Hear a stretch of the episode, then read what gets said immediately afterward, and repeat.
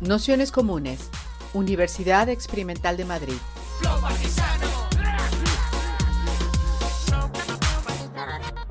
Toda la información en nuestro canal de Telegram Nociones Comunes o en nuestra web traficantes.net barra formación.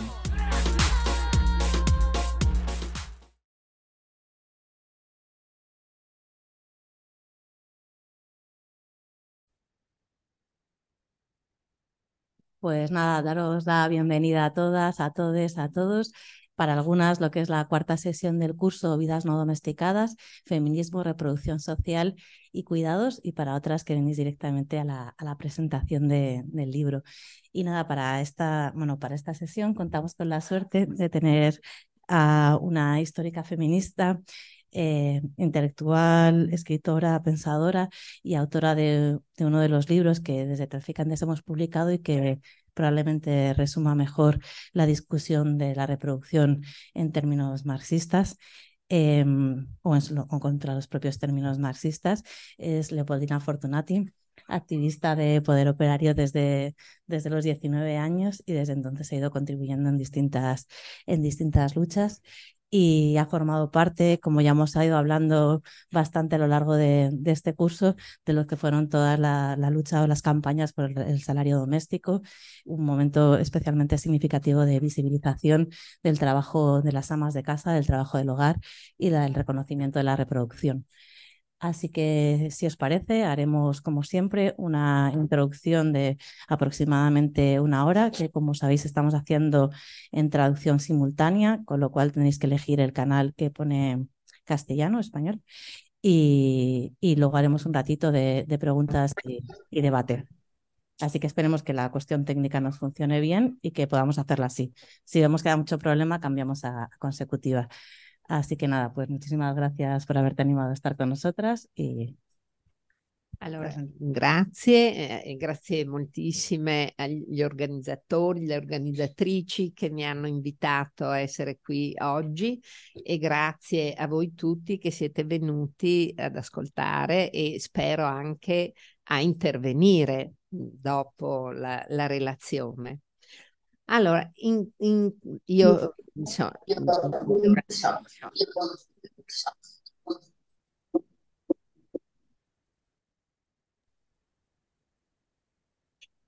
allora, io...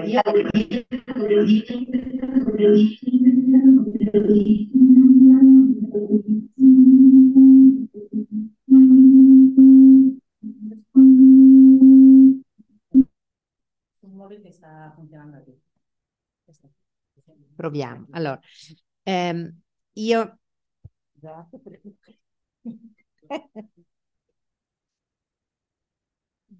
Qua, così siamo sicuri di non essere disturbati.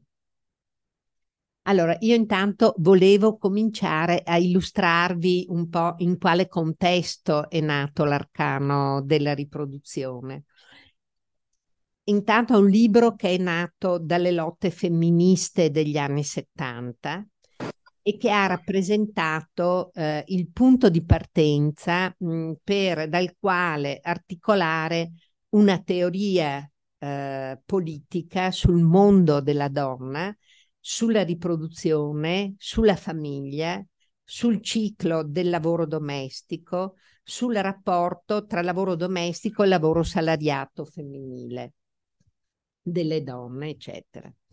Nelle mie e nelle intenzioni nostre dei comitati per il salario e lavoro domestico, l'Arcano ha voluto essere un libro utile soprattutto per le militanti e i militanti per due motivi, no? Uh, per due ragioni perché eh, proponeva un'analisi sistematica e organica della sfera della riproduzione che utilizzava le, tec- le categorie marxiane, ma non in modo ortodosso, in modo originale e innovativo, cioè dal punto di vista delle donne. Ok, noi non ci siamo eh, limitate a applicare le categorie marxiane, ma le abbiamo piegate a quelli che erano i nostri bisogni di militanti femministe. mh, le militanti femministe, le nostre compagne, soprattutto anche le compagne più giovani, avevano bisogno di un testo che le aiutasse a comprendere in modo approfondito il funzionamento e la struttura politica, sociale ed economica della sfera della riproduzione. E in secondo luogo, eh, perché offriva alle militanti femministe uno strumento per contrastare il discorso sulla riproduzione che la sinistra tradizionale in quel momento faceva e che era molto, parliamo di una sinistra che era molto molto forte in Italia. Qual era questo discorso della, fin- della sinistra che noi dovevamo contrastare? Eh? Allora, il discorso della sinistra era semplice. Il lavoro domestico non era un lavoro produttivo e quindi c'era una conseguenza di questo. Quindi le donne non potevano essere parte della composizione politica di classe, mm, potevano porsi come diciamo, non come soggetti politici veri, veri e propri, tutt'al più aiutare gli uomini che lottavano. Loro sì che lottavano, noi potevamo aiutarli in vari modi, eh, coadiuvandoli a livello di organizzazione, stampando i materiali politici, aiutando a distribuirli, supportando la logistica delle lotte, far da mangiare per chi eh, lottava. Quindi il problema era molto grave perché non era solo un problema teorico, il lavoro domestico è produttivo o non produttivo, che a noi sarebbe interessato anche molto poco, chi se ne frega. Il problema erano le conseguenze politiche che questo significava, capito? Era la non, cons- non consentire alle donne di porsi come soggetto politico vero e proprio, autonomo. Quindi eh, quello che a noi interessavano erano le conseguenze, no? le, le, il fatto che ehm, da questo assioma, il lavoro domestico non è produttivo, derivava un insieme di strategie e comportamenti politici che avevano minato la credibilità delle donne a livello economico, politico e sociale. In una parola sola, servivano a tenere le donne al loro posto. Questa era in realtà la cosa importante. Se queste erano le posizioni della sinistra, non erano diverse quelle degli eh, economisti accademici, perché gli economisti accademici dall'alto dei loro studi erano arrivati a tre teorie. Alla prima, il lavoro domestico è un settore caratterizzato da uno sviluppo insufficiente e quindi è un qualcosa che rimane a livello precapitalistico. Mm non si sa poi come il, un sistema economico può avere un, un pezzo importante che gira in un altro modo al suo interno, no? era anche assurdo. Altri dicevano che la riproduzione era un mondo separato, era un sistema economico separato a sé stante. Una, altri ancora dicevano che no, il, la riproduzione era una produzione naturale che il capitale aveva cercato di incorporare al suo interno in modo laborioso. Okay? Queste erano le tre teorie mh, sulla riproduzione. Ehm, adesso quindi c'era bisogno di avere degli strumenti molto forti per contrastare tutto questo. Avevamo contro economisti, sinistra, cioè non lo so, avevamo il mondo contro. Adesso vorrei farvi un po' il contesto in cui eh, questo libro è maturato. Allora, in quella epoca le donne, le lotte operaie erano molto diffuse e significative, erano molto potenti e la classe operaia era riuscita ad incamerare una parte molto consistente della ricchezza prodotta con tutte le lotte per, eh, la, per, per l'aumento salariale, no? Alla fine c'è una parte grossa del, ehm, del, della ricchezza prodotta andava a finire nelle tasche degli operai da qui dopo globalizzazione come risposta, cioè quindi migrazione dei capitali dai paesi a vecchia industrializzazione nei paesi in via di sviluppo perché lì il lavoro costava meno. Mm. Poi in Italia c'era il partito più eh, comunista più forte de- d'Europa, cioè avevamo un partito comunista fortissimo. Poi c'era stata la nascita alla fine degli anni 60 della sinistra extraparlamentare, eh, molto agguerrita, potere operaio, lotta continua, eccetera, ehm, che ehm, aveva acquisito dei propri spazi di autodeterminazione politica indipendenti dal Partito Comunista. Quindi la sinistra era molto variegata. Tutte, bisogna dire anche che tutte queste forze politiche e sindacali avevano le loro scuole di formazione politica per i giovani militanti. Mm. I giovani militanti che cercavano di capire il mondo potevano frequentare le scuole di formazione e quindi imparare chi era Marx, chi era Lenin, cosa aveva fatto, che discorso aveva fatto Trotsky e tutto avevano um, queste possibilità molto uh, grosse.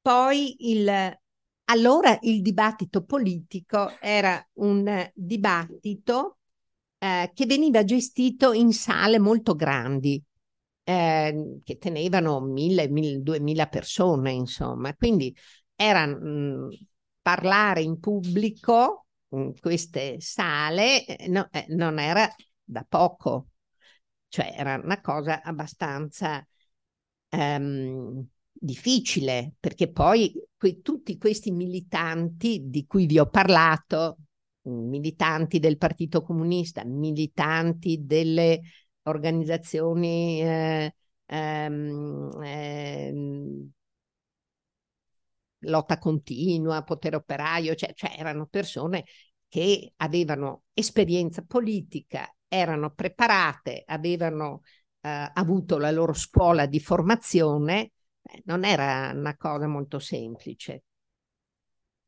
Poi era un momento in cui il mondo eh, sociale continuava a essere mediato dagli uomini. Le donne partecipavano a tutto, ma anche all'azione politica, ma solo a fianco degli uomini, mai in una posizione proattiva o autonoma. Questo era il, il contesto. E soprattutto le donne erano escluse dalla sfera pubblica. Non, non, si dava che cioè la sfera pubblica era gestita tradizionalmente dagli uomini. Inoltre, le militanti, molte, moltissime fe- militanti femministe non avevano nessuna esperienza precedente di politica. Mm, si erano avvicinate per la prima volta al movimento femminista perché quella forza politica parlava a loro, dei loro interessi, ma senza aver fatto nulla di tutto questo percorso.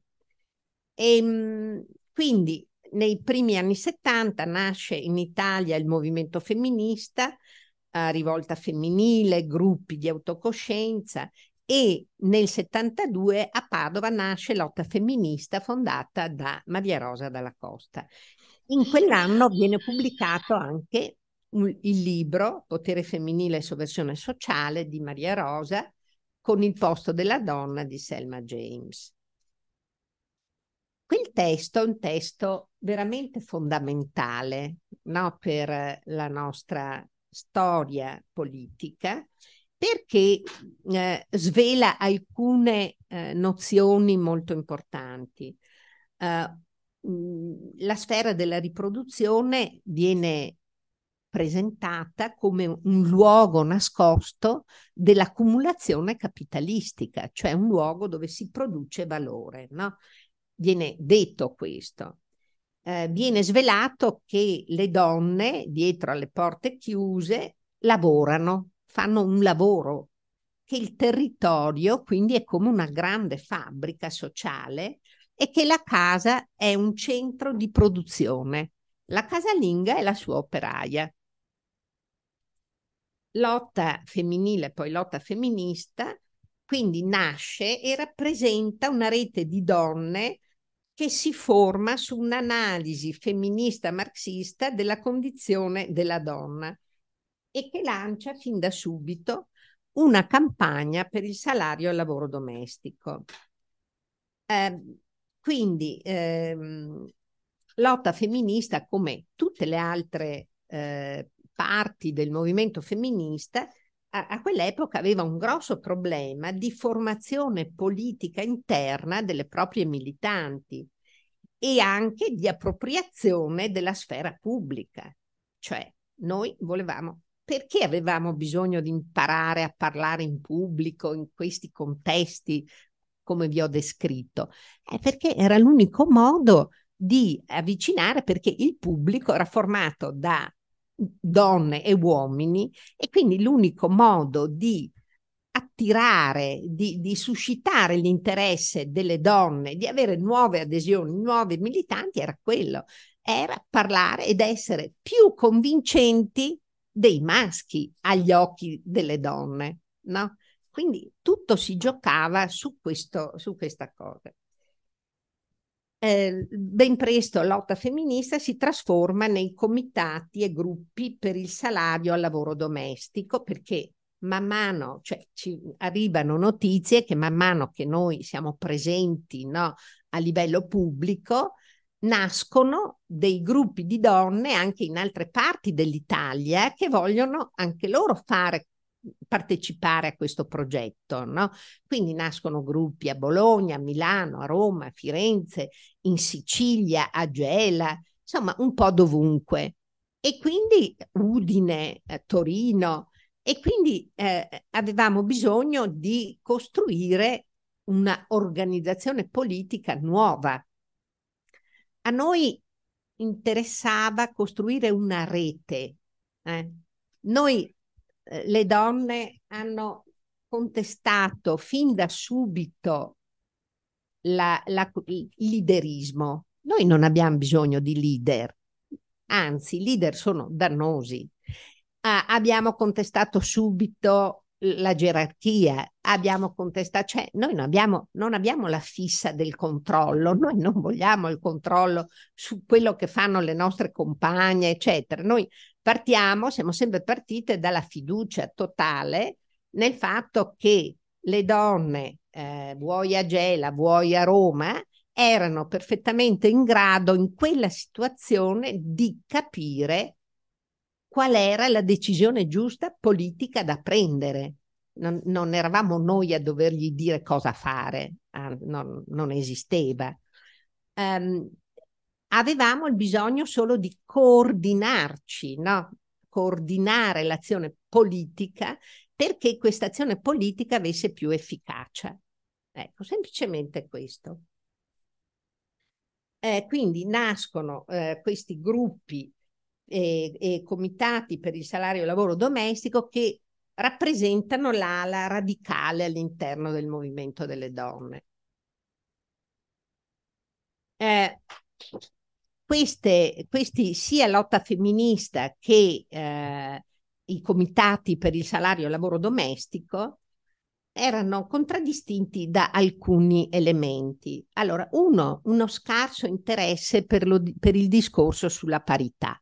Allora, il movimento femminista ci teneva tantissimo a quell'epoca eh, ehm, al discorso sulla parità, la parità uomo-donna, la parità con l'uomo, eccetera per noi era una, uh, una, prospettiva che non era vincente assolutamente, non era interessante, perché l'obiettivo di diventare uh, sfruttate come gli uomini non ci sembrava un obiettivo politico interessante.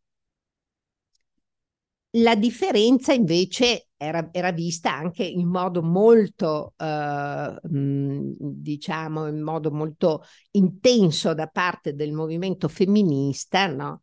E, però noi la vedevamo fondata sulla divisione sessuale del lavoro.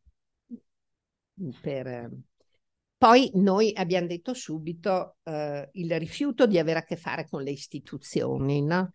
Ecco, questo è stato un momento molto importante perché tutte le forze politiche tentavano di impossessarsi del movimento femminista e delle donne, allora sindacati, partiti, eh, gruppi extraparlamentari, chiunque voleva, capito, partiti politici tradizionali, chiunque voleva mangiare il movimento femminista per, ehm, e noi no, le istituzioni fuori perché eh, volevamo costruire la nostra autonomia. Uh, poi eh, noi eh, eh, volevamo anche un'altra cosa. L'obiettivo nostro era l'obiettivo, quello della liberazione, ehm, liberazione intesa come liberazione dal lavoro non pagato, soprattutto e dalla mancanza di autonomia economica che impedisce una vera e propria indipendenza delle donne. Cioè, più che mettere l'accento sui eh, diritti umani, libertà fondamentali, diritti di cittadinanza, che pure erano presenti con forza, noi però mettevamo l'accento eh, sulla liberazione dal lavoro, che que- dal lavoro non pagato, quella per noi era un discrimine molto importante.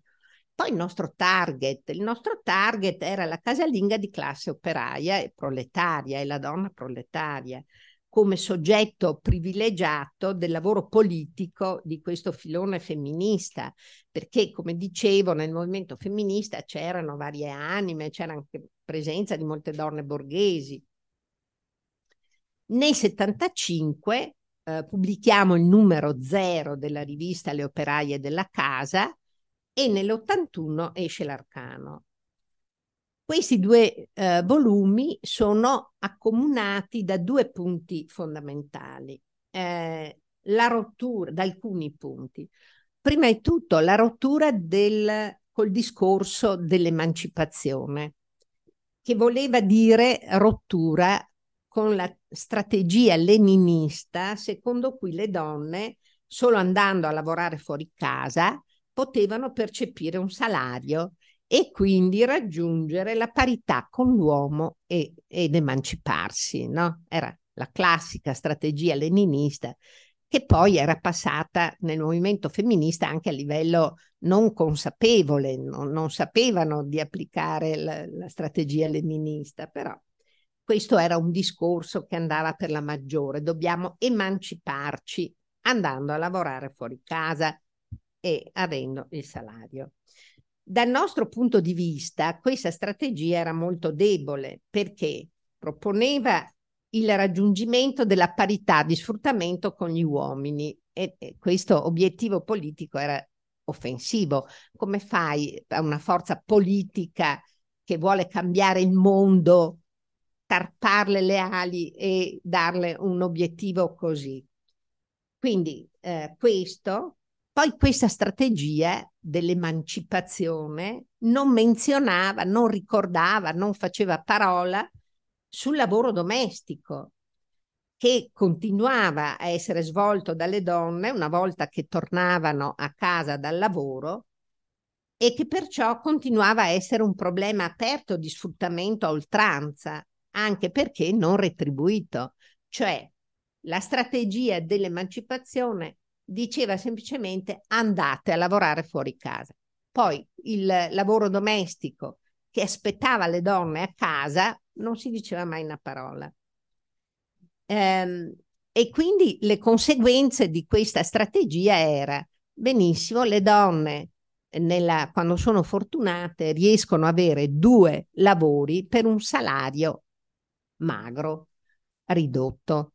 Sappiamo tutte che c'è una differenza salariale molto importante. Non solo c'è una differenza salariale uomo-donna, ma questa differenza salariale viene moltiplicata dal fatto che noi arriviamo nel mercato del lavoro molto deboli, no? come eh, persone in cerca di lavoro, perché delle persone che sono abituate a lavorare gratis, certo non hanno un potere contrattuale forte se a casa continuano a fare lavoro gratuito e infatti abbiamo sempre avuto i lavori più umili, mal pagati, eccetera. E poi anche abbiamo scelto noi di fare i lavori più vicini a casa, no, part time, e cioè tutti quelli che ci consentivano di gestire anche la casa, la famiglia e i figli. E quindi eh, era una strategia assurda perché eh, perché poi era evidente che le donne avevano pochissima capacità di contrattazione salariale. E quindi il salario derivante dal lavoro extradomestico non era riuscito fino ad allora a garantire alle donne una vera autonomia economica a livello personale. Nel migliore dei casi le donne riuscivano ad arrotondare il salario del marito o del partner e a contribuire parzialmente al bilancio familiare. Quindi questa strategia non dava in realtà la possibilità alle donne di avere una vera autonomia economica e in più non risolveva il problema del lavoro domestico. Poi noi abbiamo rotto con l'idea che le donne sono semplicemente oppresse cioè tut- ancora oggi purtroppo io leggo tante volte questo fatto, le donne sono oppresse. Le donne sono oppresse è un'idea che eh, deriva dal fatto, dal considerare che le donne fanno un lavoro improduttivo, poco importante, capito? Non hanno le donne diritto a considerarsi sfruttate come gli uomini sono solo gli uomini che possono dire di essere sfruttati. Le donne sono semplicemente un gradino più sotto, oppresse. Oppresse da cosa vuol dire oppresse da questo sistema? Le donne sono sfruttate come i maschi. Quindi cosa vuol dire questa parola che io odio? Non so se è chiaro, perché è molto, mh, mm, è sbagliata, no? una parola totalmente sbagliata. L'arcano invece dimostra che le lotte delle donne sono potenzialmente rivoluzionarie. Quando sono contro lo sfruttamento e non solo contro l'oppressione, quando sono per la liberazione capitali- dal capitalismo e non per l'uguaglianza sfruttamento, dello sfruttamento dimostra anche che il lavoro domestico è produttivo e che le donne sono in prima linea nelle lotte sociali e nella composizione tecnica e politica della classe. Cioè noi siamo lì, siamo al centro della composizione tecnica e politica della classe. Non siamo ai margini, non siamo fuori, ma siamo al centro, siamo il motore della composizione tecnica e politica della classe nel movimento femminista allora c'era, c'erano anche le donne che non volevano assolutamente, volevano rompere totalmente con qualsiasi tradizione maschile, della politica maschile. Difatti Carla Lonzi pubblica Sputiamo su Hegel, cioè per dire la distanza tra le donne e tutto ciò che era accaduto prima perché era stato elaborato dagli uomini e quindi era tossico per le donne. Noi non abbiamo mai condiviso questa posizione perché secondo noi non portava a nulla, anzi noi abbiamo detto no, tutto quello che i maschi hanno fatto di buono, perché anche loro fanno qualcosa di buono ogni tanto, cavolo, utilizziamolo, utilizziamolo a modo nostro no, in modo non pedissequo, però utilizziamolo.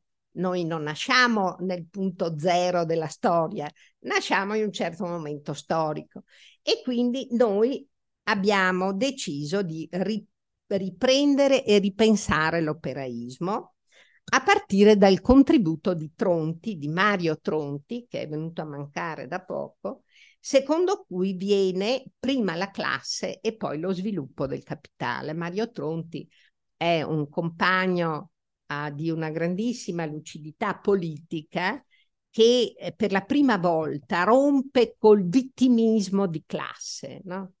Fino ad allora la, la, classe operaia, poverina, era vista come vittima del capitale, il capitale era il deus ex machina che decideva tutto, che aveva lui sempre tutte le iniziative e la classe operaia continuamente gli correva dietro cercando di uh, resistere, di, di, di... e lui spazza via co- completamente questa visione e dice no, il vero motore del capitale è la classe, sono i movimenti di classe, sono le lotte della classe che sono le uniche in grado di produrre cambiamento sociale. Eh?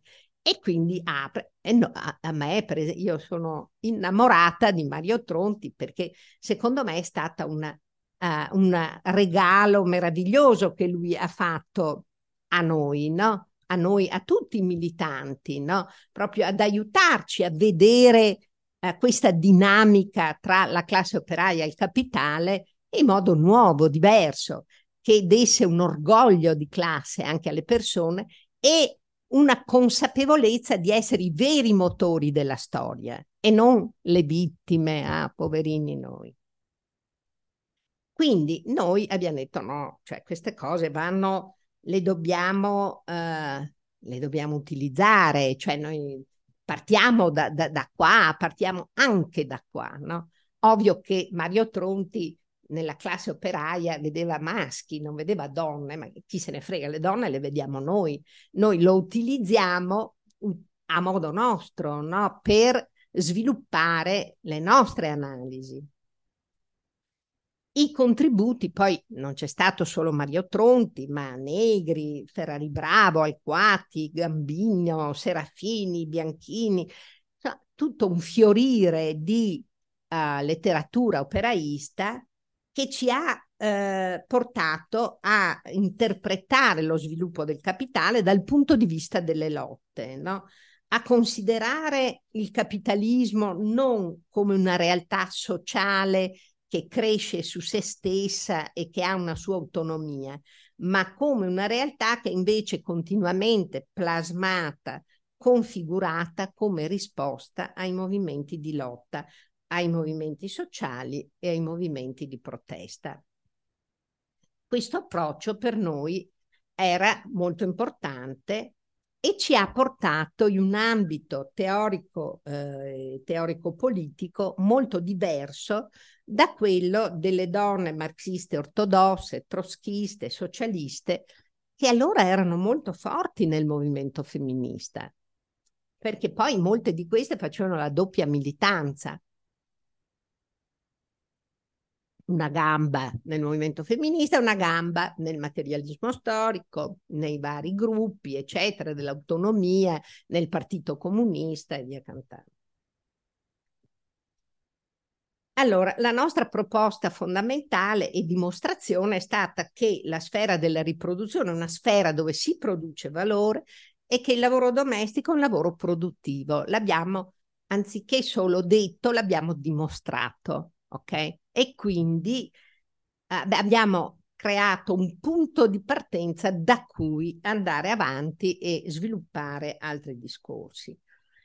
Per esempio, abbiamo formulato anche un'altra visione del sistema capitalistico. Per Marx il capitalismo coincideva solo con la sfera della produzione delle merci. La, il capitalismo era quello, lui vedeva il capitale fatto da una sola sfera, che era quella.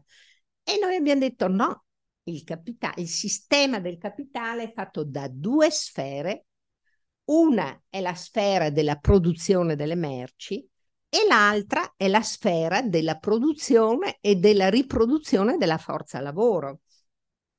Sono due merci inter- interdipendenti, ma sono due, mer- due, sono due sfere interdipendenti, ma sono due sfere. Solo che la sfera della riproduzione funziona, è molto più complessa. Eh, la sfera della produzione delle merci è molto semplice. Il, rappo- il rapporto operaio-capitale è diretto, molto semplice. C'è un salario che media questo rapporto, che è un rapporto sociale. È tutto chiaro, tutto manifesto, sta tutto su un piano, un unico piano.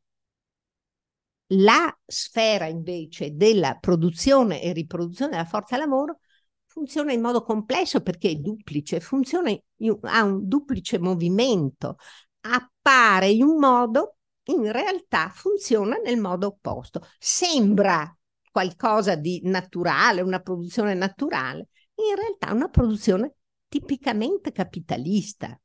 Ma è proprio questa doppia natura no, questo doppio funzionamento che fa sì che la rende difficile da essere compresa. Eh, quindi queste due sfere sembrano funzionare in modo opposto, in realtà sono entrambe due sfere dove si produce valore. Anzi, noi sosteniamo, è proprio grazie a questa duplicità di funzionamento che il capitale può funzionare in modo più produttivo rispetto ai modi di produzione precapitalistici, no? Perché nei modi di produzione precapitalistici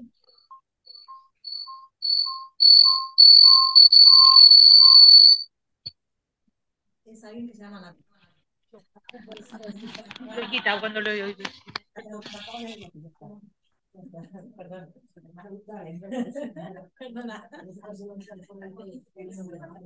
No, porque se silencian los canales que no tenemos. Vado avanti. Allora, nei modi nei modi di produzione precapitalistici noi abbiamo una uh, identità, un'uguaglianza di relazione tra l'uomo e la donna, schiavi e servi della gleba. Cioè l'uomo e la donna schiavi sono entrambi soggetti allo stesso identico eh, rapporto di produzione. Servo e serva della gleba sono soggetti allo stesso identico rapporto di produzione, con alcune differenze, ma fondamentalmente il rapporto è uguale. È solo il capitalismo che cambia e introduce con gli uomini un certo tipo di rapporto e con le donne un altro tipo di rapporto di produzione. È, ed è, diciamo, la, la differenza di potere tra uomo e donna non è mai stata così elevata come nel capitalismo, e però altrettanto le possibilità di liberazione da questo rapporto non sono mai state così elevate come nel capitalismo. E, ehm, cosa è successo? Che i, i lavoratori sono stati espropriati, privati della loro capacità di riprodursi. Noi abbiamo avuto intere generazioni di uomini che non sapevano fare un uovo.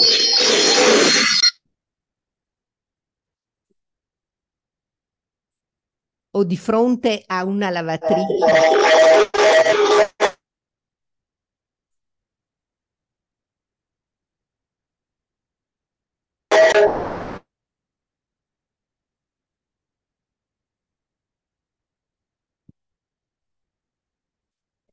O di fronte a una lavatrice oddio, non, non riuscivano a, a, a, venire a capo. Ehm, perché? Ma proprio per questo, perché i maschi sono stati espropriati della loro capacità di, di riprodursi e gli uomini non hanno mai riflettuto a fondo su questo. E invece è stata una grandissima depau- un grandissimo depauperamento delle loro capacità che il capitale ha introdotto. Eh, pensate ai vedovi quando un uomo rimane vedovo, tutte le statistiche ce lo dicono, no, eh, ha una vita breve, cioè una vita media più breve di un uomo eh, eh, sposato, capito? Cioè, perché? Perché, eh, perché non sono in grado di almeno non lo erano le generazioni precedenti, oggi per fortuna molte cose stanno cambiando, eh, però, eh, però cioè, le generazioni precedenti di uomini hanno patito molto questo fatto. Quando per esempio un uomo era separato, divorziato, eh beh, ha dovuto eh, reimparare tutto da zero sul come fare, come gestire la casa, cosa, eh, come avere a che fare con i figli, come eh, occuparsene. Mentre le donne col capitalismo sono state private eh, solo parzialmente della loro capacità di lavorare per il mercato. Cioè l'uomo, all'uomo è stato concesso solo la capacità di produzione delle merci. Tu devi andare a lavorare in fabbrica, là ti concentri, non ti preoccupare del resto, il resto non eh, perdi la capacità di, auto, di riprodurti, ma non importa. Le donne invece no, alle donne è stato solo levato parzialmente la capacità di lavorare per il mercato. Perché? Perché il capitale voleva avere le mani libere di utilizzare le donne quando gli servivano, per esempio durante le guerre, quando gli uomini erano al fronte. Chi pensate andava, andasse a lavorare alla Fiat, nelle aziende automobilistiche, nelle aziende di produzione delle armi, eccetera? Chi pensate andasse? Le donne. Le donne hanno sostituito gli uomini durante le guerre. Quando c'è un momento di boom economico, chi è che va? Sono le donne. C'è un momento di crisi, donne a casa, sono le prime che vengono buttate a casa. Quindi una uh, massa di lavoro potenziale da usare a seconda degli uh, interessi del capitale più o meno anche fuori casa. E, ehm, pertanto l'obbligo di lavorare nelle società capitalistiche nella società capitalistica va di pari passo con l'obbligo di sposarsi, cioè eh, questa struttura del lavoro è fatta in modo da rendere obbligatorio, necessario ai due, no, di sopravvivere, cioè l'uomo deve sposarsi perché deve trovare qualcuno che pensa alla sua riproduzione, lui non è più capace di fare niente. La eh, e non avrebbe neanche il tempo poi, perché dopo otto ore di fabbrica e magari un'ora di trasporto, cioè voglio vedere. E la donna ha bisogno di trovarsi una persona, un uomo che, un uomo, insomma, nella famiglia fordista era un uomo eh, che avesse un salario tale da consentirle di sopravvivere se in cambio faceva il lavoro domestico per lui e per i figli. Ok? E, ehm, quindi l'omosessualità e il lesbismo si sono sempre eh, configurate come comportamenti di ribellione e rifiuto contro l'organizzazione capitalistica delle relazioni individuali. Cioè, come, come li abbiamo interpretati noi? Legati alle questioni del diritto civile. No, sono lotte di classe. Sono lotte, comportamenti di classe, comportamenti di ribellione contro una certa identità sessuale che viene imposta e anche di divisione del lavoro sessuale all'interno della società. Allora, come è composta internamente la sfera della produzione e riproduzione della forza lavoro. Due sono i processi centrali, nevralgici, sono il lavoro domestico e la prostituzione. Ecco, un'altra cosa che ci ha garantito molti anatemi da parte del movimento femminista degli anni 70, il fatto che noi considerassimo le prostitute al pari della casalinga, l'altra faccia della casalinga, no? ma dentro lo stesso tipo di, di struttura lavorativa e di struttura di rapporto col capitale, no? No, no, molte donne non riuscivano a digerire questo fatto perché pensavano, non volevano avere nulla a che fare con il mondo della prostituzione. Eh, per noi invece era una, una cosa molto importante. Tra l'altro, noi eravamo in una regione in cui si erano formati moltissimi comitati di lotta da parte delle prostitute che avevano, tra l'altro c'era una militante intelligentissima, si chiamava Pia Covre, che era diventata, mm, faceva delle analisi veramente molto brillanti, molto uh, acute sulla vita della prostituta e avevano organizzato, si erano organizzate per liberarsi dai, eh, dai magnaccia, no? e quindi avevano fatto queste lotte per eh, liberarsi da, dai Magnaccia ed avere pieno controllo sui soldi che eh, eh, riuscivano a guadagnare col loro lavoro. Ehm, per noi era eh, naturale eh, considerarle appunto sorelle nella lotta politica. Loro sono sempre venute alle nostre manifestazioni come le organizzazioni degli omosessuali che eh, vedevano in noi uh, un punto di riferimento, visto che poi nessuna forza politica uh, li, considerava, li considerava soggetti politici, solo noi, quindi né il Partito Comunista né la, la sinistra extraparlamentare considerava, quindi era, era questo il, il il, il contesto. E comunque due momenti, lavoro domestico, prostituzione, quindi i due soggetti lavorativi centrali, operaie della casa e prostitute. Allora, la lavoratrice, adesso andiamo a vedere la lavoratrice domestica. La lavoratrice domestica si presenta nei confronti del capitale come una forza naturale del lavoro sociale.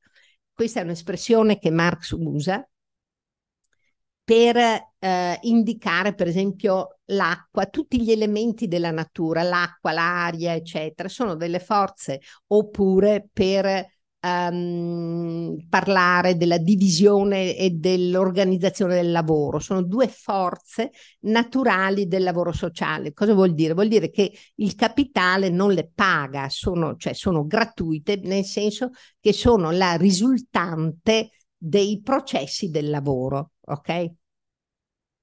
Quindi per noi la lavoratrice domestica eh, si rappresenta nei confronti del capitale come una forza naturale del lavoro sociale ed è il soggetto fondamentale della riproduzione domestica, anche se non è l'unico.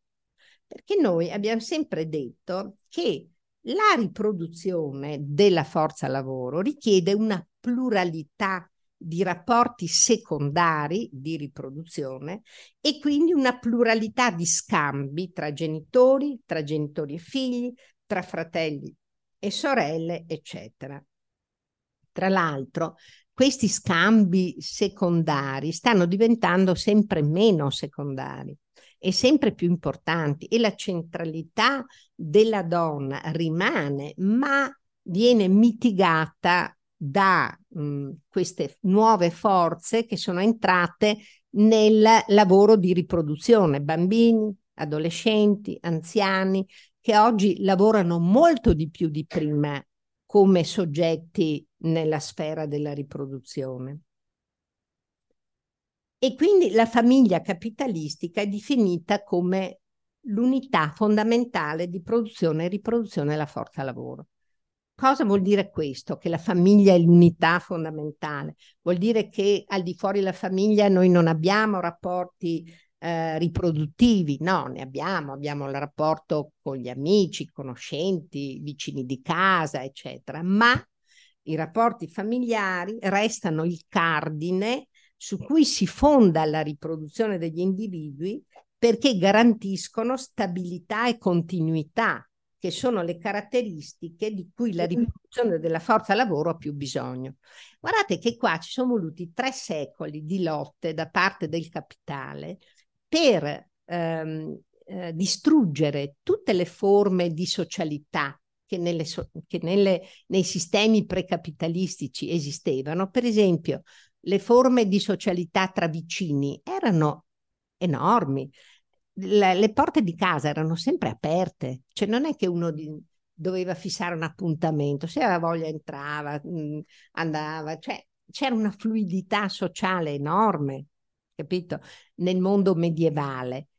Il capitale mm, nei secoli dal 500, dal 1500 al 1700, alla fine del 1700, distrugge sistematicamente tutte le forme di socialità al di fuori della famiglia.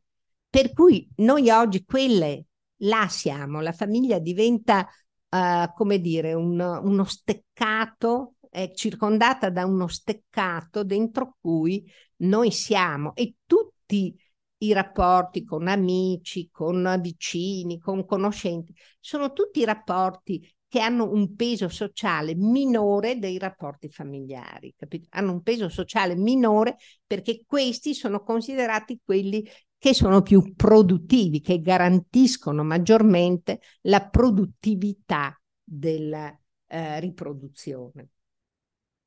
Ehm, quindi il, il, in questo contesto il lavoro di, riprodu- di, prostituzione, adesso arriviamo alla prostituzione, è invece un lavoro corollario e particolare del processo di produ- riproduzione, perché uno è incentrato solo su una cosa, la sessualità, mentre il lavoro domestico deve coprire tutti gli aspetti della riproduzione. Due, dovrebbe avvenire solo dove manca e limitata la sessualità domestica ed è rivolto fondamentalmente alla forza lavoro maschile, anche se oggi le cose si sono molto più complicate, oggi abbiamo anche una prostituzione maschile, bla bla bla. Comunque, fondamentalmente è, è, è stato così. La prostituta si eh, presenta come forza innaturale del lavoro sociale ma mentre la, la, lavoratrice in quanto forza naturale non può rappresentare monetariamente il valore del suo, lavo- del suo lavoro, la prostituta sì. Cioè la prostituta può avere del, del, denaro, ma la prostituta paga la sua libertà di vendere i suoi servizi al cliente con uno stigma sociale molto forte che rende i soldi che guadagna illegittimi e la sua professione facilmente criminalizzabile. Quindi, cioè, alla prostituta è consentito di gestire i soldi, però ne paga un prezzo enorme. La casalinga non è, non è consentito invece di gestirli, quindi... Allora, quali sono i compiti del lavoro domestico e della prostituzione? Le funzioni essenziali del lavoro domestico sono produrre le generazioni future di lavoratori e riprodurre la forza lavoro esistente, cons- consentendole di andare a lavorare in fabbrica giorno dopo giorno. Produrre anche la forza lavoro riproduttiva, le future generazioni di operaie della casa, cosa che ci si dimentica spesso di dire produrre i valori d'uso materiali e immateriali necessari alla riproduzione di tutti i membri della famiglia, quindi affetto, eh, sesso, eh, educazione, bistecca cotta, eh, piatto di spaghetti, capito? Vestito lavato, stirato, un po' tutto l'arco del, dei valori d'uso materiali e immateriali. Eh, eh, ricordiamo che essendo il lavoro domestico un processo legato al ciclo di vita degli individui, esso è molto diversificato e flessibile, tra l'altro. Mm. Nel senso che è molto diverso il lavoro domestico che è richiesto dalla cura di un neonato rispetto a quello che è richiesto dalla cura di un anziano, di una persona anziana cioè è sempre lavoro domestico ma molto diversificato.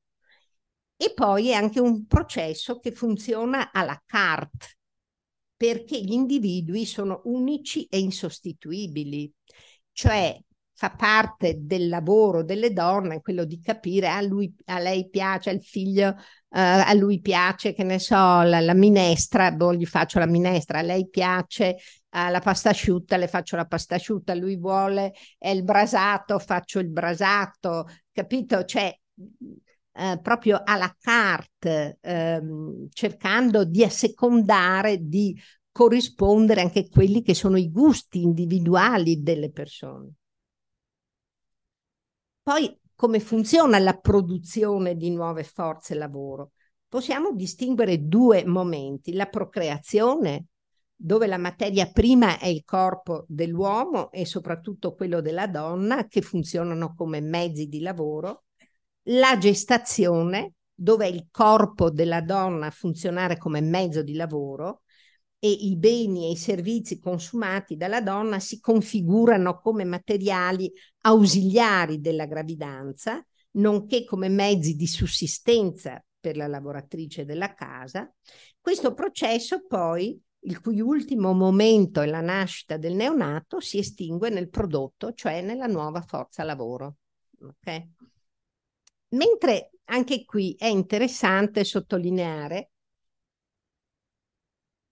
Marx non ci aiuta affatto a definire cos'è la forza lavoro, perché per Marx lui definisce la forza lavoro come una materia naturale, naturale, trasformata in organismo umano. In realtà non è così, la forza lavoro è sempre comunque una materia prima, nel senso che è già stata lavorata, perché alla nascita l'individuo ha già incorporato nove mesi di lavoro da parte della madre. Cioè, quindi, quando una persona nasce, una nuova forza lavoro nasce, non è la natura che parla, ma è un lavoro che la donna ha fatto, si è preoccupata di seguire i corsi per il parto, di fare tutti i controlli, di fare tutte le ecografie e via cantando, cioè è il suo corpo ha lavorato. Bisogna sottolineare che nel capitalismo il rapporto della donna col proprio corpo è stato completamente trasformato perché il corpo delle donne è diventato un mezzo di produzione, una macchina del cui controllo le donne sono state private. Vedi la legislazione sull'aborto, lo sviluppo tardivo della conce- contra- mm, contraccezione, la recente legge sull'aborto negli Stati Uniti. Ciò cosa implica? Che il, non è più la donna a usare il proprio corpo, ma è il suo corpo a usarla, diventando fonte di estraneità per essa, in quanto è soggetto al comando altrui, al comando del capitale, non al comando della donna, e quindi di alienazione. Marx dice che il corpo è consumato come un lievito nel suo processo vitale, no? Comunque la trasformazione, a nostro avviso, del corpo della donna in uno strumento di lavoro, in una macchina naturale, è stata la grande innovazione tecnologica introdotta dal capitale nella sfera della riproduzione. Ed è quella macchina che proibendo la contraccezione, proibendo l'aborto, proibendo qualsiasi roba, ha fatto sì che il numero di figli dal 1500 alla fine del 700 aumentasse di, di volta in volta fino ad arrivare donne che producevano 11-12 figli sistematicamente nella loro vita, cioè erano donne che erano praticamente eh, passavano la loro vita o in uno stato di gravidanza oppure ad allattare i figli appena nati, eh, cioè era una vita fatta così. Ok? E anche le regine non potevano sottrarsi a questi ritmi. Infatti, se voi leggete quanti figli avevano le regine, erano lo, lo stesso. Avevano altri privilegi ovviamente rispetto alle donne, ma per dire quanto no, questo corpo della donna fosse espropriato a tutti i livelli e in tutte le classi sociali dal suo controllo. Allora, come funziona la riproduzione? Abbiamo visto come funziona la produzione delle nuove forze lavoro, come funziona adesso la riproduzione della forza lavoro nel sistema capitalistico. Um, come ho detto, eh, è, stato difficile capire questo rapporto perché la donna è soggetta a un rapporto col capitale poco chiaro e complesso. Ma è ovvio che sia poco chiaro e complesso perché era l'unico modo per fregare le donne e, e fregare anche in, in, realtà tutta la classe operaia, no? renderlo così oscuro, così. Eh. Le donne sono soggette a questo duplice rapporto di lavoro con il capitale e con l'operaio. Sembra che abbiano un rapporto diretto con l'operaio, in realtà l'operaio è solo un mediatore del vero rapporto di produzione che le donne hanno col capitale. Questo nel caso sia della casalinga sia della prostituta, cioè il, per la donna, il marito, il partner, il compagno, chi è, è un mediatore del rapporto col capitale, per la prostituta è il cliente che è il mediatore del suo rapporto col capitale. Sembrano soggette le donne a fare un lavoro di servizio solo nei confronti del lavoratore, in realtà sono soggette a un rapporto di lavoro non salariato con il capitale. Ecco, se noi mettiamo in quadro no, bene il rapporto donne-capitale con la mediazione dell'uomo, del lavoratore, noi vediamo che l'operaio e l'operaia della casa hanno interessi antagonisti solo però a livello tattico. Cioè nel momento in cui non mi aiuti a fare i piatti, mi arrabbio perché cavolo, mi aiuti a fare i piatti, ne ho bisogno anche perché altrimenti io non riesco a ottenere dello spazio di tempo e di vita per me, per la mia lotta, per organizzarmi, eccetera. Però è un obiettivo tattico, ehm, anche perché ehm, non possiamo essere soddisfatte se noi eh, allunghiamo la, la, la, la giornata lavorativa dei nostri partner, eh, anziché otto ore, la facciamo diventare dieci ore. Non può essere un obiettivo di lotta ta- eh, strategico. Tatticamente ne ho bisogno adesso, ma noi dobbiamo sapere che il nostro obiettivo è la riduzione del lavoro per tutti e che il lavoro deve essere pagato per tutti. Questo è il, il nostro obiettivo vero. Ehm, poi la grande contraddizione è che le donne sono costrette a lavorare attraverso coloro che amano, per coloro che amano e attraverso coloro che amano per il capitale. Quindi una situazione veramente molto, uh, molto ambigua, molto, capito, anche molto complessa, anche mh, di cui prendere coscienza, no? Che il nostro amore si trasforma in valore, cioè valore sono i soldi, si trasforma in soldi che il capitale estrae da, dal nostro lavoro.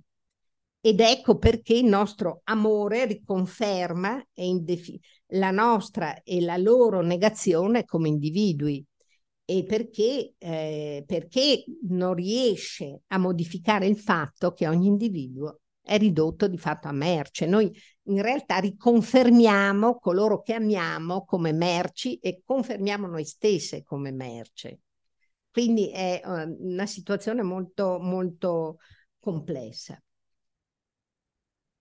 Ehm, andiamo a vedere il processo di consumo, no?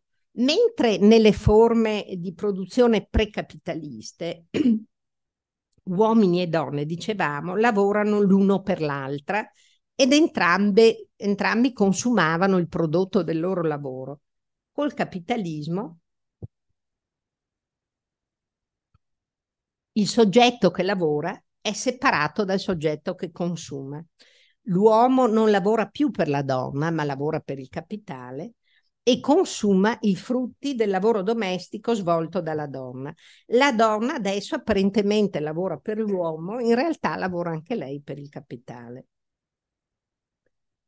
E secondo, terzo punto, per riprodurre se stessa i membri della famiglia, la donna nella sfera domestica consuma parte del salario dell'operaio e parte del frutto del proprio lavoro riproduttivo, cioè prende i soldi, si fa dare i soldi al marito a fare la spesa, poi lavora, prepara il cibo, mm, lava i vestiti, fa brighe. Marx non ci aiuta a comprendere bene la vera natura del consumo individuale, del lavoratore, perché la vede, ne vede una composizione tronca, perché da bravo uomo maschio, che cosa vede? Vede tre elementi, il salario, il consumo diretto del salario e la produzione e riproduzione della forza lavoro realizzata immediatamente. Vi pare plausibile? Non è, no, non, il, il salario non può essere consumato direttamente. E adesso spieghiamo anche perché. Nella visione quindi marxiana, il consumo individuale del, lavoro, del lavoratore e la sua riproduzione sembrano coincidere, no? L'operaio consuma e eh, si riproduce. Mentre noi sappiamo, noi donne lo sappiamo bene, tra il consumo operaio e la sua riproduzione c'è di mezzo il nostro lavoro succede che una certa quantità di lavoro domestico e di prostituzione viene oggettivata nella forza lavoro del lavoratore. Quindi viene oggettivato un valore che non interessa al lavoratore, perché non aumenta il valore di scambio della sua forza lavoro. Cioè, non è che un operaio più tu lavori per lui, più le, gli fai il lavoro domestico, uh, gli, pro, gli fai pranzi sofisticati, lui poi è in grado di mh, eh, chiedere un valore maggiore, un salario maggiore per il lavoro che fa. Non funziona così. Quindi lui non è interessato, capito? È il capitale che è interessato, ma non l'operaio. Interessa il capitale perché il lavoro domestico accresce il valore d'uso della forza lavoro, che è l'elemento che crea valore e che eh, è la sostanza che moltiplica il valore. Ne consegue che il lavoro domestico e la prostituzione vengono in realtà acquistati dal lavoratore in vista di una produzione in cui vi è un processo di produzione di merce di plus valore, ma contro il suo interesse, nonostante lui, cioè a lui non, non può interessare questo, no? Abbiamo visto interessa il capitale. Il consumo individuale del lavoro riproduttivo da parte del lavoratore non solo lo produce e riproduce come merce, come forza lavoro, perché lo riconferma come forza lavoro, ma produce allo stesso tempo anche plusvalore, perché il lavoratore consuma molta più forza lavoro riproduttiva di quella che il suo salario gli consentirebbe effettivamente di avere. Faccio un esempio. Prendiamo un salario di 2.000 euro al mese. Se non ci fosse la possibilità per quella persona di sfruttare il lavoro domestico, l'operaio dovrebbe comprarsi cibi già pronti, portare in lavanderia biancheria e vestiti, chiamare un'impresa di pulizia per pulire la casa e così via. Chi può pensare che 2000 euro al mese basterebbero? Non basterebbero naturalmente, capito? Ma bastano perché? Perché c'è dietro una donna che li fa bastare, c'è il lavoro di lei che gli fa bastare, capito? Quel lavoro invisibile, no? che si chiama lavoro domestico e lavoro di prostituzione, è proprio quello che rende quel salario, che Marx definisce capitale variabile, quel salario, eh, diciamo, sufficiente per eh, l'operaio per eh, riprodursi. Allora, ehm, diciamo che ehm, ci sono tre fasi. Allora, uno dei problemi della lettura classica di Marx applicata alla riproduzione era che eh, queste letture vedevano solo due fasi. In realtà noi abbiamo visto ci sono tre fasi, una prima fase, una fase intermedia e una seconda fase. Nella prima fase la donna trasforma il salario del lavoratore in valori d'uso materiali e immateriali, direttamente consumabili da lui e, della, e dalla nuova forza lavoro. Direttamente consumabili vuol dire che lei ha già cucinato la bistecca, ha già preparato le verdure, ha già fatto lavoro su questo. Nella fase intermedia questi valori d'uso sono consumati dall'operaio, dai bambini e dalla donna stessa nella seconda fase il risultato del consumo si incarna in un valore d'uso della forza lavoro che ha un valore molto superiore a quello che avrebbe la forza lavoro dell'operaio se consumasse i valori d'uso acquistati direttamente col suo salario. Um, io direi, eh, siccome il discorso è molto ampio, eh, eh, passerei a eh, concludere qual è oggi la struttura eh, del sistema, del capitale e della riproduzione. No? Diciamo che lo facciamo a, a, a, molto brevemente. Eh, prim- il primo aspetto è che l'equilibrio nelle due sfere del sistema capitalistico è totalmente cambiato non è più la sfera della, della produzione delle merci a dettare il ritmo sociale, a dettare eh, diciamo la direzione in cui la società va, eccetera. Oggi abbiamo l'opposto, è la sfera della riproduzione quella che è più do- che è dominante ed è quella dove si produce la maggior parte di plusvalore, perché qui oggi si producono due forme di plusvalore, non solo il valore legato alla forza lavoro, ma anche il valore diretto che noi produciamo per le aziende del web con i nostri dati, no? in quanto tutti noi siamo diventati lavoratori digitali, utilizzando queste tecnologie digitali, noi creiamo continuamente lavoro e queste tecnologie digitali hanno ormai colonizzato molta parte del lavoro domestico immateriale che le donne facevano, eh, diciamo, estrapolandolo dal lavoro domestico adesso alla, all'automazione. Questo come primo punto. Il secondo aspetto è che oggi la casa è diventata un centro anche di produzione.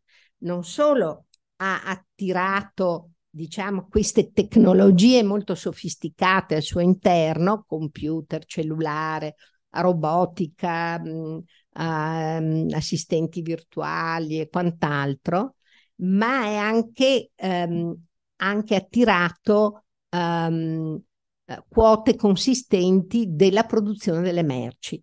Abbiamo visto che durante la, um, il Covid le case si sono trasformate in centri di produzione con lo smart working, con la teledidattica, con i bambini che imparavano da casa, eccetera. La casa è diventata questo.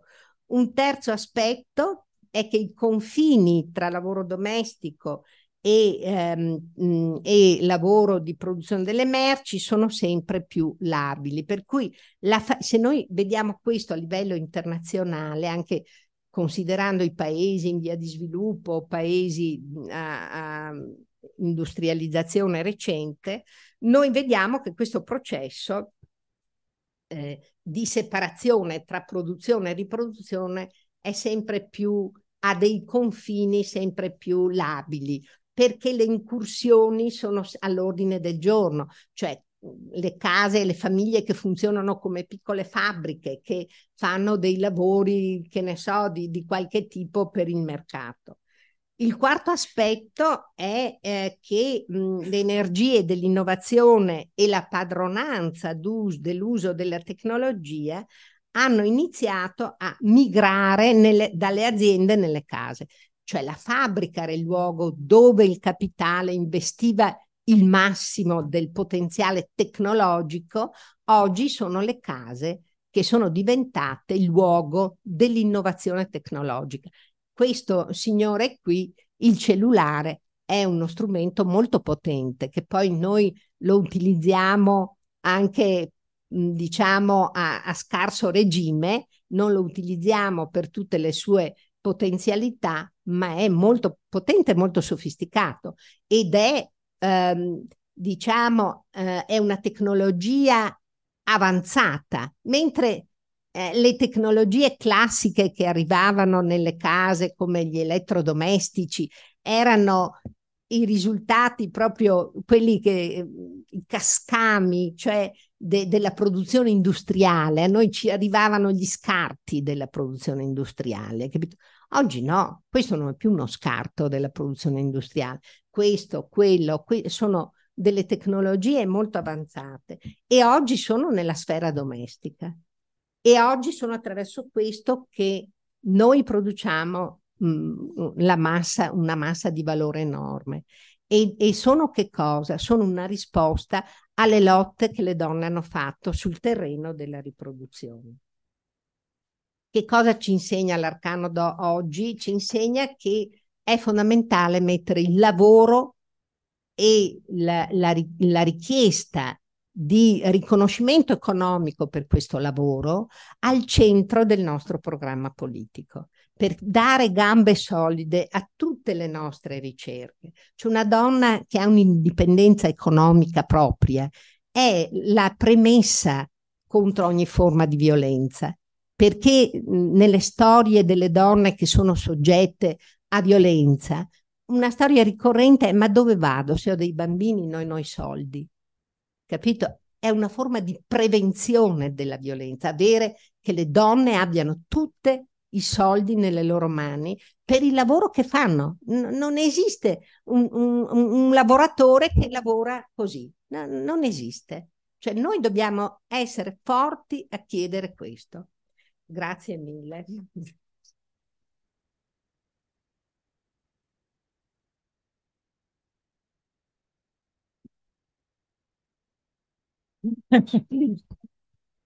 Scusate se ho parlato troppo. Pues nada, tendríamos un ratito de debate, preguntas, cuestiones que, que os apetezca ¿Eh? discutir.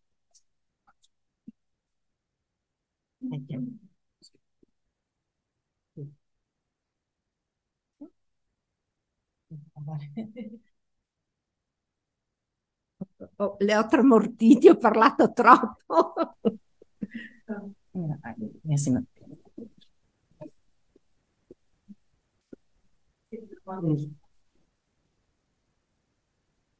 Yo siempre que escucho estas... Hola, perdón, eh, me pone nerviosa intervenir, que siempre que escucho estas teorías sobre o sea, como la necesidad de salarizar eh, todo lo que es el terreno del trabajo doméstico, tengo muchas dudas de realmente hasta qué punto podemos hablar de, como, de que haya una verdadera emancipación para las mujeres eh, en, esos, en ese terreno, en la medida en que todo, o sea, perdón, o sea, en la medida en que esa salarización supondría que eh, estarías totalmente sujeta, porque entiendo que la propuesta es que yo nací. Un poco, más despacio.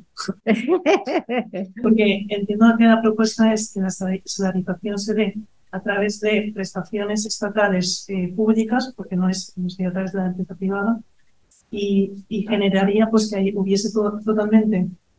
ah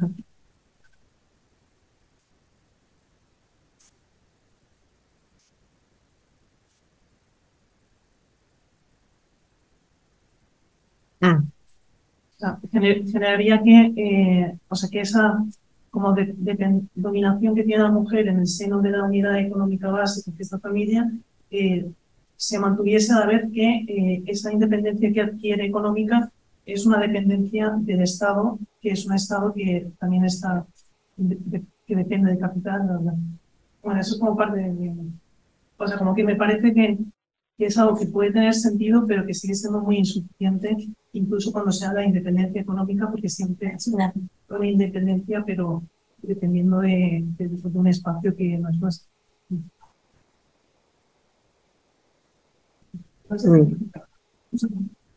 Mm. Sí, o sea, pasa como que Cioè che fino a questo che fate.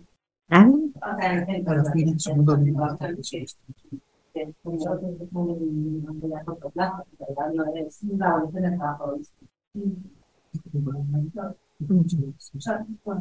Allora, se, se ho capito bene, se ho capito bene, ehm, cioè attualmente le donne eh, non hanno nessun livello di retribuzione da parte dello Stato e sono dominate molto di più. Cioè il- i soldi, cioè, cos'è il capitale? Il capitale sono soldi, è l'accumulazione di un'enorme quantità di soldi. Ok? Cioè il fatto che noi lavoriamo senza essere retribuite significa che noi contribuiamo a questa accumulazione. Allora, noi vogliamo distruggere questo sistema? Dobbiamo riappropriarci dei soldi, del valore che noi produciamo, altrimenti non se ne viene fuori. Ehm, è ovvio che i servizi sociali sono una forma di salario indiretto, no, alle donne. È molto importante avere i, i servizi sociali di buona qualità, eh, è molto importante, però mh, non danno autonomia economica alle donne. Cosa fanno i servizi sociali? Possono sgravare in parte le donne dal, dal loro, mh, capito, dal fatto di eh, dal lavoro domestico, da una parte del lavoro domestico. Però ehm, bisogna anche vedere la qualità di questi servizi sociali, perché per esempio i nostri, eh, le nostre compagne e compagni ehm, canadesi ci hanno detto che eh, durante il Covid il fatto che le famiglie non potessero andare nelle case di riposo a parlare con e a controllare che il, il loro papà, la loro mamma fossero ben seguiti. Molti anziani sono morti, ma sono morti anche per l'incuria del personale che non aveva ness- nessun controllo, capito, da parte delle famiglie. Allora, eh, ci sono tanti aspetti legati ai servizi sociali. Poi è nostro interesse ehm, che un bambino eh, obbligatoriamente vada all'asilo otto ore al giorno, dieci ore al giorno? È un nostro interesse? Oppure noi vogliamo anche poter decidere se mandare un bambino all'asilo o tenerlo con noi? Eh, noi dovremmo avere questo diritto eh, e, dobbiamo, e per avere questo diritto dobbiamo avere i soldi in mano noi per il lavoro che facciamo, dobbiamo avere questo riconoscimento economico, capito? Perché è un riconoscimento, ehm, lo Stato ce lo deve, lo Stato ce lo deve perché noi produciamo la popolazione. Mm, lo, cioè, eh, dal 500 alla fine del 700, lo Stato, come longa manus del sistema capitalistico, ha creato questa situazione, ha creato um, anche tutta una serie di strumenti di controllo della, della crescita della popolazione, di quella che gli esperti chiamano l'optimal size della popolazione, no?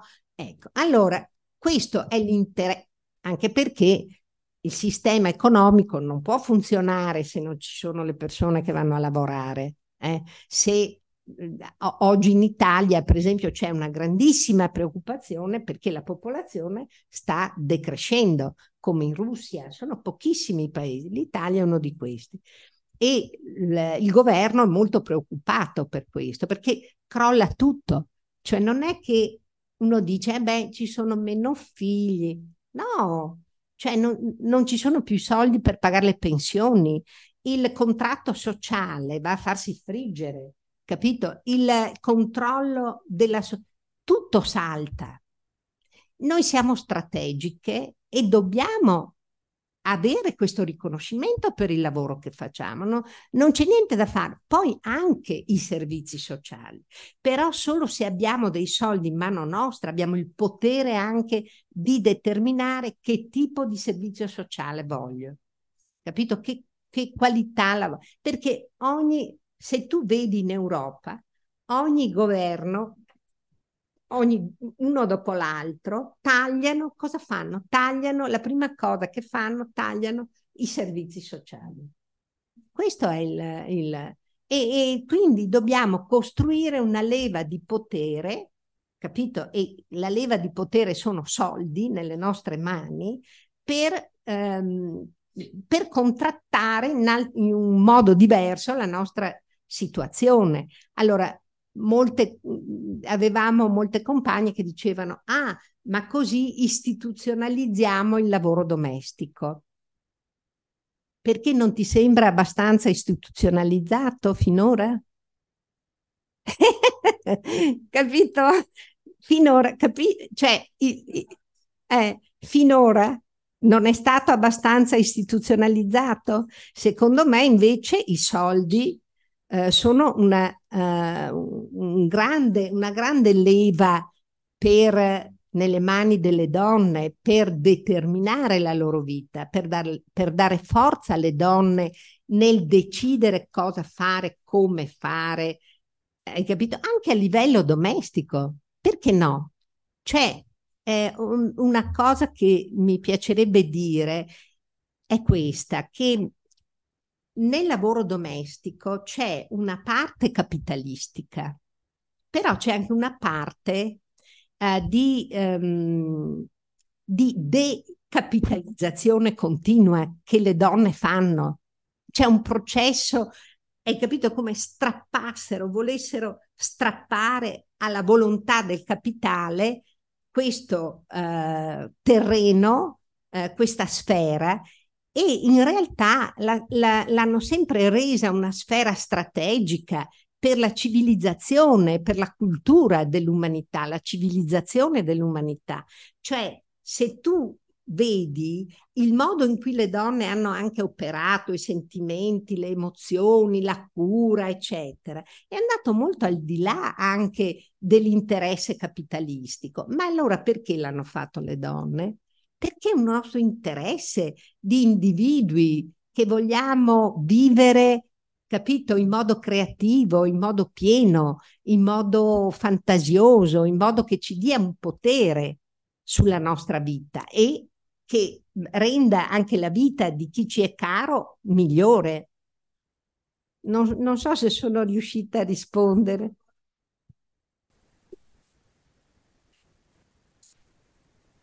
Que a mí, eh, o sea, todo eso me puede parecer como una medida que puede tener sentido puntualmente, pero si centras todos tus esfuerzos en, en ello, en esa reclama, como que al final te estás centrando en algo eh, individual, que sirve individualmente, en lugar de organizar políticamente a las mujeres para que eh, piensen de otra forma en lo que es la reproducción social.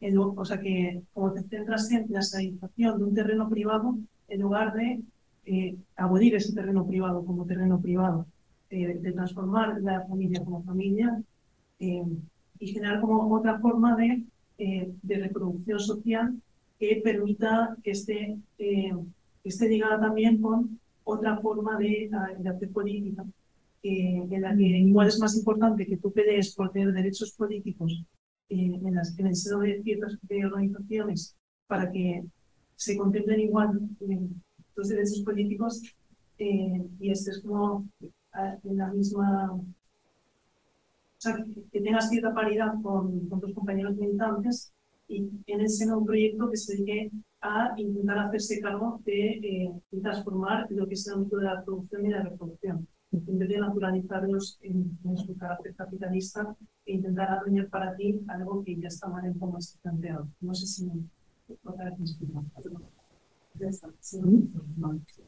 también por aclarar, porque justo esa discusión la hemos tenido todo el rato, en realidad por la interpretación que nosotros hacemos de los incluso las propias campañas de desarrollo doméstico, tenían esa fuente de transformación a una evolución del trabajo doméstico.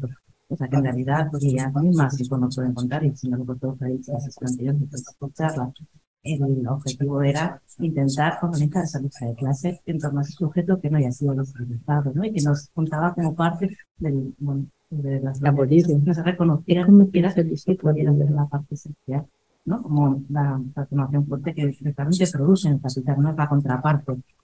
¿no? Y esa diferencia que sí puede fuertes, lo que ponían en centro. Pero en la práctica, pues, la, la, práctica posterior, digamos, no era conseguir ese salario, sino era abolir toda esa relación de dominación. O sea que, digamos que era un bastante táctico y dentro de, de, ese marco de discurso que por eso contaba, ¿no? como que al final haces teoría muy aterrizada la lucha donde estás en el contexto y el momento teórico y peleas con los entornos, ¿no? Pues en un entorno donde la discusión fuerte era una interpretación marxista del trabajo, del trabajo masculino especialmente, era, parecía el único motor y la única forma de entender prácticamente el capitalismo, el introduce, ¿no? que a lo mejor pues, puede estar normalizado porque cualquiera entiende que el capitalismo es el trabajo no reconocido de la historia colonial, de la naturaleza, etcétera, entonces, pues, en ese contexto, bueno, está, creo que dico por... Ma volevo aggiungere una cosa a quello che tu hai detto, no? Um, in realtà il salario lavoro domestico, per esempio, eh, Silvia Federici ha sempre detto per e contro il lavoro domestico, no? È un salario di riconoscimento al lavoro domestico e contro il lavoro domestico. Cosa vuol dire questo? Vuol dire che l'autonomia economica delle donne è l'unica cosa che permette anche di reinventare il modo con cui noi facciamo oggi la riproduzione, capito? Perché voglio stare assieme a tre amiche con i nostri figli, lo posso fare perché ho un, un'autonomia economica che me lo permette, altrimenti sono costretta sempre a gestire eh, la mia non autonomia economica, quindi trovare qualcuno che abbia dei soldi con cui, per cui fare lavoro domestico e via. Cioè diventa una, um, una gabbia mostruosa non, il fatto di non avere soldi, di non avere... Capì? È stata la, la, la, cosa che ha istituzionalizzato il lavoro domestico in modo orribile fino ad oggi. È quello, per, è quello che impedisce alle donne eh, che vivono una relazione violenta di andarsene con i figli perché non hanno i soldi e lo dicono sempre. Dove andiamo se non abbiamo soldi? Difatti oggi in Italia la nuova legge contro la violenza dà soldi alle donne per poter andare fuori casa. È l'unico modo per poter garantire alle donne la, volon- la capacità di prendere delle decisioni di autonomia personale. Non ce ne sono altre. E con quello anche di inventare un nuovo modo di riproduzione, perché oggi siamo confinate, isolate, ognuna nella sua famigliola, separata dalle altre, no? Eh. E allora eh, gli spazi comunitari tu lo, eh, eh te li puoi permettere se hai dei soldi, cioè se puoi garantirti una sopravvivenza. Capi? Cioè, non è che lo Stato ci... Domani noi andiamo dallo Stato e diciamo vogliamo che tu ci riconosca il lavoro domestico che noi facciamo. Non è che lo Stato il giorno dopo, ecco signora tenga, questo è il suo salario. C'è una lotta, è una lotta che bisogna costruire, è un movimento molto forte che bisogna costruire ed è anche un movimento in cui bisogna che gli uomini siano con noi e ci diano una mano e aiutino la lotta. Perché oggi molti uomini fanno anche lavoro domestico e contribuiscono ad aiutare le donne a fare il lavoro domestico. Eh, però se tu hai soldi, per esempio, la cosa che noi volevamo sempre immaginare, no? Era anche questa, cioè se io voglio stare a casa col mio bambino, perché devo andare a lavorare per avere soldi? Quando faccio un lavoro massacrante dalla mattina alla sera? Ma chi me lo fa fare? Perché se voglio, posso, devo avere il diritto di poter andare a lavorare. Sai che però se devi andare a lavorare in fabbrica non è che sia una grande... Eh, o fare la cassiera in un supermercato, fare una, una, una, la commessa in un negozio, stare 12 ore al giorno in piedi, non è molto allettante. Comunque, devi, per avere il potere di decidere cosa fare, noi dobbiamo avere questo riconoscimento, altrimenti, guarda, abbiamo analizzato per anni, migliaia di donne hanno cercato di analizzare quale potesse esserci una, quale strategia potesse esserci, no? Per, e non ce ne sono altre, cioè le abbiamo esaminate tutte, è l'unica, l'ultima spiaggia che ci rimane perché oltre a quella, eh, cioè, non lo so, no, no, non vedo altre soluzioni, capito? Sé, ¿alguna cuestión más? ¿Alguna cuestión de clase?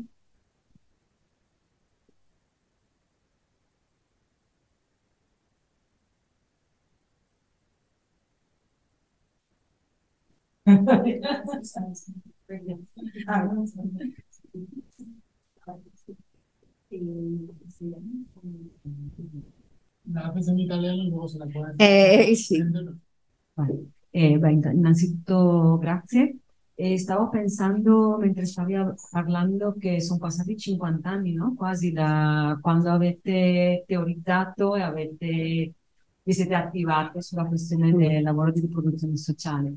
E pensavo che in questi 50 anni in realtà la distribuzione dentro le famiglie non è cambiata molto. Stanno cambiando un po' di cose, tu hai detto che alcuni uomini si stanno attivando un po', però sono un po' marginali, no? E più che altro la soluzione che si sta trovando alla crisi di riproduzione sociale è il lavoro domestico salariato, no? Il lavoro di cura salariato. Sì. Poi sfruttano donne di altri paesi in generale. E volevo chiederti da un lato come vedevi se c'è stato un certo, una certa progressione o come sono andate le cose e dall'altro se vedi una continuità con le lotte degli anni 70 con lo sciopero del 2018, lo sciopero femminista sul lavoro di cura di pochi anni fa. Ok, allora grazie. Eh, sí, lo traduzco muy rápido. Por un lado, le estaba, estaba comentando que han pasado 50 años desde que han teorizado y se han activado sobre estas cuestiones del trabajo de reproducción social y las cosas en los hogares no han cambiado mucho. No es que haya habido una redistribución del trabajo doméstico o muy poquito, en realidad o sea, las cosas están como antes. Entonces le he preguntado qué opina sobre esto, si ha habido, si ella ve algún tipo de cambio o no. Y por otro, si ve una continuidad con las luchas y las teorizaciones de los años 70 con la huelga de cuidados de 2018, del 8 de marzo. Allora, non è cambiato molto, grazie della tua domanda, non è cambiato molto perché in realtà una lotta di massa sul salario e lavoro domestico non c'è stata, anche perché noi, eh, cioè il movimento femminista non si è mosso su questo, capito? E il fatto che non si sia mosso su questo ha, ehm, è stata una grande debolezza. Um, in effetti quest'anno alcune femministe storiche ci hanno dato ragione. In, una, in un evento pubblico che è stato fatto a Mestre eh, all'8 marzo sul, al museo M6, le femministe storiche hanno detto avevate ragione voi, in realtà abbiamo capito che abbiamo sbagliato. Non si è mosso, cioè siamo mosse noi e basta. Allora, sai, se si muovono, se si muove solo una parte, seppure importante, ma non, non riesci a, ad avere la forza di contrattare soldi mh, nelle mani delle donne. E, e quindi eh, questo, cioè io vedo, um, vedo che quell'esperienza um, è necessario riprenderla in mano ed è necessario mh, reintrodurla nel dibattito oggi, anche da parte e anche nell'azione politica delle donne che organizzano gli scioperi, capito? Perché eh, organizzare questi scioperi con la consapevolezza che interrompere il lavoro domestico vuol dire mettere in crisi eh, la società, cosa che ah, sanno benissimo, però avere anche la, la, la, consapevolezza di quali meccanismi produttivi vai a intaccare, che è la produzione di valore, che è la produzione di capitale e quindi di mettere il lavoro al centro, il lavoro domestico e il suo pagamento al centro de, della, della, della, lotta politica. Secondo me vedo, vedo molto questa necessità. altrimenti abbiamo delle gambe molto fragili con cui andare avanti, capito? Difatti c'è uno sciopero qua, uno sciopero là, ma noi abbiamo bisogno di una militanza continua, di iniziative continue, di crescere con, continuamente, di fare tra uno sciopero e l'altro, di fare delle mobilitazioni non solo che sono importanti, ma non solo sulla violenza contro le donne, capito? Ma e le condizioni del lavoro, cioè quelle sono, se no eh, non andiamo mai alla testa, ma sempre alla coda del problema, no? Dobbiamo andare alla testa del problema, io credo. Non so se ti ho risposto. Sí. Pues no sé si hay alguna cosilla más, si tenéis desde casa. Pues si no, como son las nueve, lo dejaríamos aquí. Daros las gracias a todas, a todos, todos por haber venido, especialmente a Leopoldina por esta sesión. Y nada, nos vemos la semana que viene el resto. Gracias. Bueno, y anhelo por haber traducido.